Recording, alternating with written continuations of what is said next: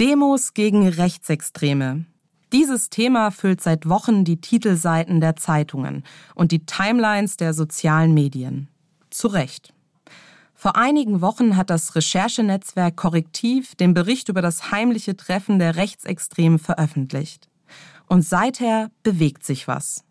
Viele Menschen versammeln sich und demonstrieren gegen Rechtsextremismus gegen kranke Fantasien, Menschen auszuweisen, weil sie Wurzeln in anderen Ländern haben.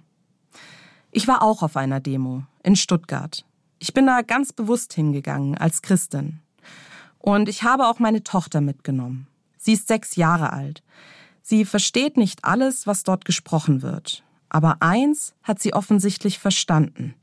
Denn sie sagt, Mama, wenn jetzt so viele von hier weg müssten, dann bin ich ja fast allein im Kindergarten. Ja, in dem Fall hat sie recht. Und mir wird klar, wie gut, dass wir auf dieser Demo sind, gegen Rechtsextremismus. Aber mindestens genauso wichtig ist mir, dass wir hier auch für etwas stehen. Als Bürgerin dieses Landes stehe ich auf für unsere Demokratie, für ein Land, das offen ist für ganz unterschiedliche Menschen.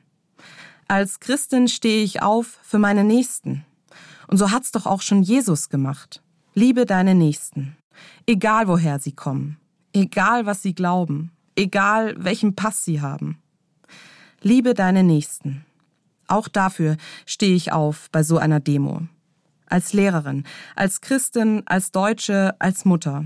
Damit meine Tochter nicht alleine aufwächst, sondern in einer demokratischen Gesellschaft und einer offenen Gemeinschaft in der jeder wichtig ist.